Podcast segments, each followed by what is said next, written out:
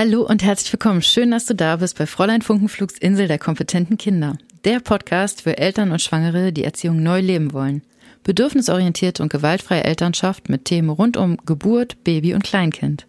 Ich bin Melanie, Zweifachmama, Lehrerin und Pädagogin aus Leidenschaft.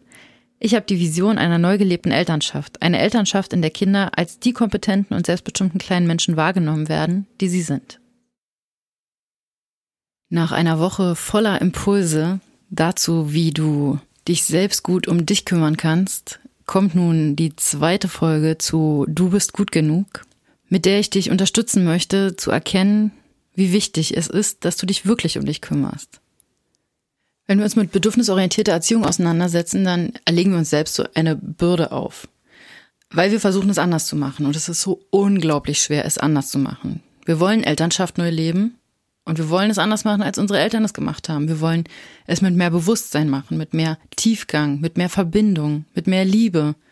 Alles wollen wir anders machen. Und es ist so unglaublich schwer.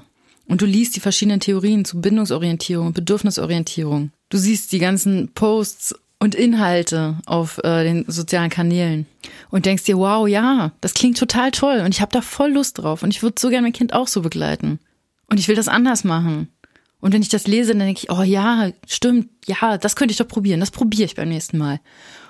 Und dann kommt das nächste Mal, dein Kind liegt schreiend auf dem Boden und du denkst dir einfach nur, hör auf, sei ruhig, ich ertrage es nicht, Schluss jetzt damit. Und möchtest dein Kind äh, allein lassen oder wegsperren oder ihm den Mund zukleben, du bist damit nicht allein.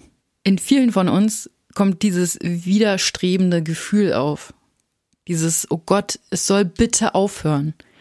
Ich ertrage es nicht. Du bist mit diesem Gefühl nicht allein. Es ist auch nicht schlimm, dass du das fühlst. Es ist nur super unangenehm. Und da ist übrigens auch die Endstation. Denn du kannst lernen, mit diesem Gefühl umzugehen. Du kannst lernen, dieses Gefühl zu akzeptieren, das da in dir drin ist. Und du darfst lernen, woher dieses Gefühl kommt. Denn das ist nicht, weil du das wirklich nicht erträgst oder weil, weil du dein Kind gerade nicht leiden kannst oder weil Gefühle nicht in Ordnung sind.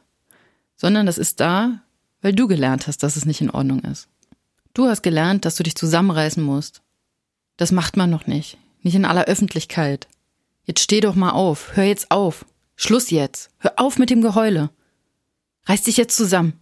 Sind das Sätze, die dir vielleicht selbst über die Lippen kommen? Aber es sind auch Sätze, die du selbst gehört hast. Und das Gefühl, dieses, dieser Umgang mit Gefühlen, der ist ganz tief in dir verankert. Weil deine ganze Autonomiephase, in der sich dein Kind jetzt wahrscheinlich auch befindet oder gerade auf den Weg dorthin macht, hast du gelernt, dass deine Gefühle nicht sein dürfen, dass deine Gefühle nicht in Ordnung sind und dass es negative und positive Gefühle gibt und die dürfen aber auch alle nicht zu laut sein, die müssen ein bisschen gedrosselt werden. Also vor allem diese negativen Gefühle, ja, nee, die sollen eigentlich gar nicht sein. Und das funktioniert aber nicht. Wir sind Menschen mit Gefühlen, mit einer wahnsinnigen Gefühlsvielfalt. Und es gibt keine positiven oder negativen Gefühle. Das sind keine negativen Gefühle, wenn wir wütend sind, zornig, sauer, traurig. Und im Kontrast dazu die positiven Gefühle, Freude. Was kommt dann eigentlich noch? Also eigentlich sollen wir nur freundlich und fröhlich sein.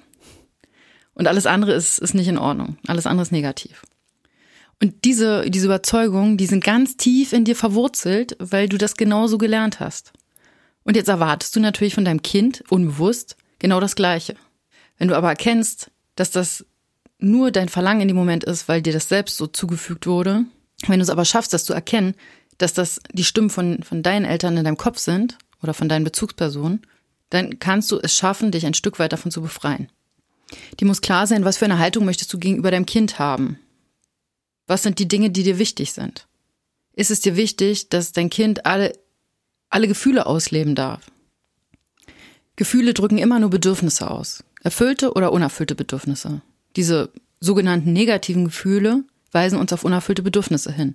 Und diese Bedürfnisse müssen aber erfüllt werden oder sollten zu einem großen Teil erfüllt werden, damit wir, damit es uns gut geht, damit wir ausgeglichen sein können, damit wir zufrieden sein können.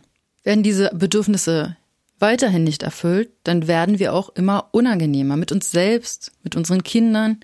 Wir sind dann ungeduldiger, wir sind gereizter, unausgeglichener, mit einer kürzeren Zündschnur unterwegs.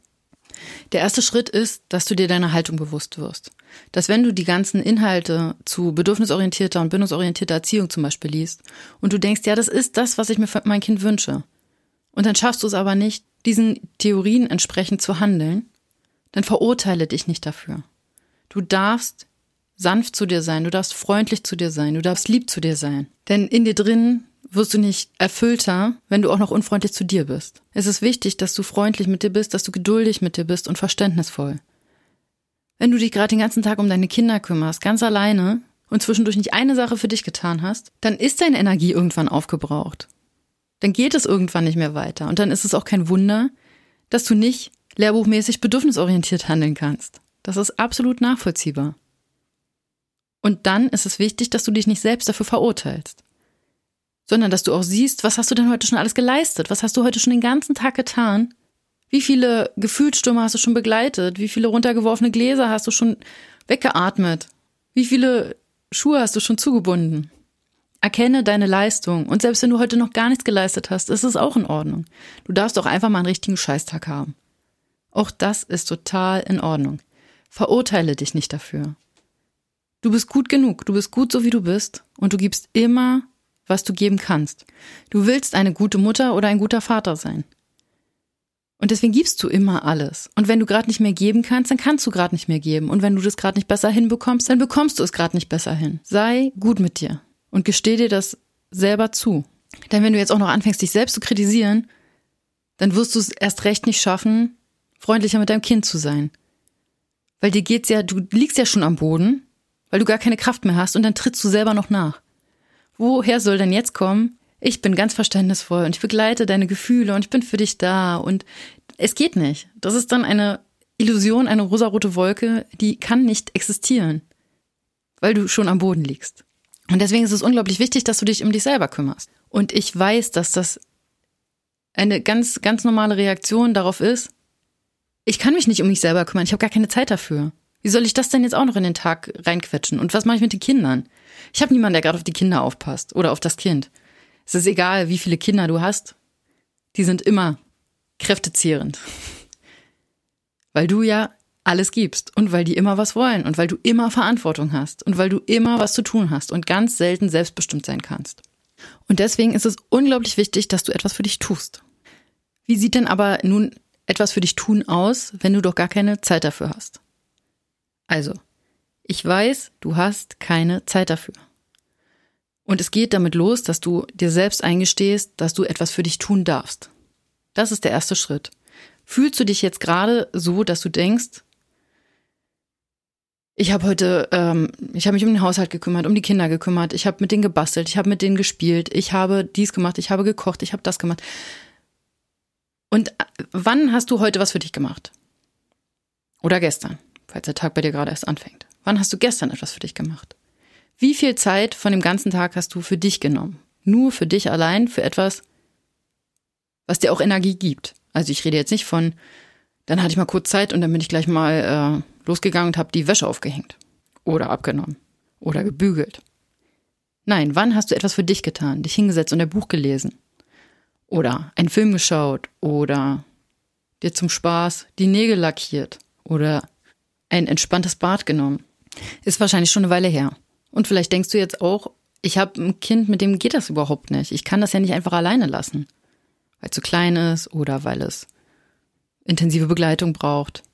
Und so sieht's in ganz vielen Familien aus. Das ist äh, total nachvollziehbar. Und dann ist der nächste Schritt, uns einzugestehen, dass unsere Kinder nicht immer weg sein müssen, damit wir etwas für uns tun können. Das ist so ein gesellschaftliches Phänomen, dass wir die Kinder immer weghaben wollen, damit wir uns mal um uns kümmern können.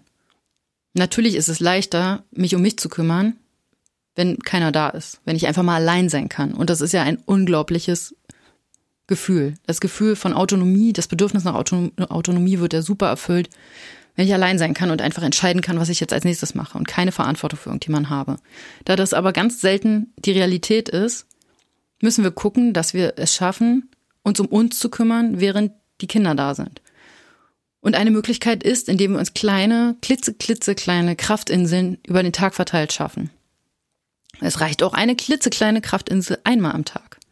Es ist ein Anfang und es geht darum, dann Schritt drei zu erkennen, dass man es schafft, sich so eine kleine Kraftinsel zu nehmen, damit man es dann schafft, Stück für Stück mehr von diesen kleinen Kraftinseln im Tag zu in den Tag zu integrieren. In Schritt 4 brauchst du also Ideen, wie du dir so kleine Kraftinseln schaffst.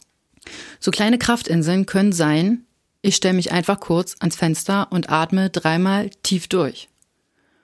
Oder ich gehe kurz ins Bad, halte meine Arme unter eiskaltes Wasser und spüre einfach kurz dieses kalte Wasser an meiner Haut, an meinem Körper. Was macht das mit meinem Körper? Und bin einfach für diesen kleinen Augenblick in meinem Körper. Oder ich trinke ein kaltes Glas Wasser und spüre, wie dieses kalte Wasser langsam meinen Hals hinunterrinnt in meinen Magen und spüre, wie sich das anfühlt. Und ich konzentriere mich nur ganz doll auf diese eine Sache. Auf das Atmen oder auf das kalte Wasser auf meinem Arm oder auf das kalte Wasser, das mir den Hals hinunterläuft. Und dieser kleine Fokus, diese kleinen Achtsamkeitsübungen helfen dir, kleine Energiereserven zu schaffen. Die helfen dir, ein Stück entspannter durch den Tag zu kommen. Die helfen dir auch, aus Stresssituationen rauszukommen. Wenn du gerade merkst, oh, ich bin gerade so genervt und gestresst und wenn jetzt noch eine Sache passiert, dann explodiere ich. Das ist spätestens der Zeitpunkt, wo du genau das jetzt tun solltest. Eine der Strategien anwenden und dich sofort um dich kümmern. Und das sind Sekunden. Das ist nicht mal eine Minute, sondern es ist eine klitze, klitze kleine Kraftinsel. Du kannst auch zehnmal hochhüpfen und ganz dabei sein, wie du hüpfst. Du kannst ja auch laute Musik anmachen und durch die Gegend rennen, singen, hüpfen, tanzen. Und bei all diesen Aktivitäten kann dein Kind dabei sein, können deine Kinder dabei sein. Du kannst dein Kind auf dem Arm haben, während du das Wasser trinkst. Du kannst dein Kind an, anleiten, auch die Arme unter das kalte Wasser zu halten. Zusammen lachen könnte in so einem Moment auch und schon hast du auch ein paar Glückshormone in dir ausgeschüttet. Sieh diese Strategien als klein, kleine Hoffnungsschimmer an deinem Horizont. Dein Horizont des Familienalltags. Du musst dich um dich kümmern. Du darfst dich um dich kümmern. Denn du bist wichtig. Du bist unglaublich wichtig. Wenn es dir nicht gut geht, wie sollst du dich denn gut um deine Kinder kümmern? Wenn es dir nicht gut geht, geht's doch allen anderen auch nicht gut in der Familie. Und im Kontrast dazu, wenn du dich gut fühlst, wenn du dich gut um dich gekümmert hast, kannst du auch viel entspannter und liebevoller für deine Kinder da sein. Und das sind nur die kleinen Strategien. Das sind die, die du versuchen solltest, jeden Tag in deinen Alltag einzubauen. Schau dafür gern auch mal auf meiner Homepage vorbei. Ich setze den Link in die Show Notes. Dort findest du zum Gratis-Download Selbstfürsorgekarten. Die kannst du dir ausdrucken und in deiner Wohnung verteilen. Du guckst dir die sieben Impulse an, die sieben Strategien, suchst dir die aus, die dir am besten gefallen. Vielleicht gefallen dir auch alle und du verteilst sie in der ganzen Wohnung. Du kannst auch siebenmal oder zehnmal die gleiche ausdrucken und immer überall die gleiche verteilen. Wichtig ist, dass du sie überall verteilst, damit du sie regelmäßig siehst, um dich zu, daran zu erinnern, eine dieser Strategien anzuwenden. Du siehst die Karte, bleibst stehen, machst einfach kurz fünf Sekunden diese eine Sache, die da drauf steht, und dann geht das Leben weiter.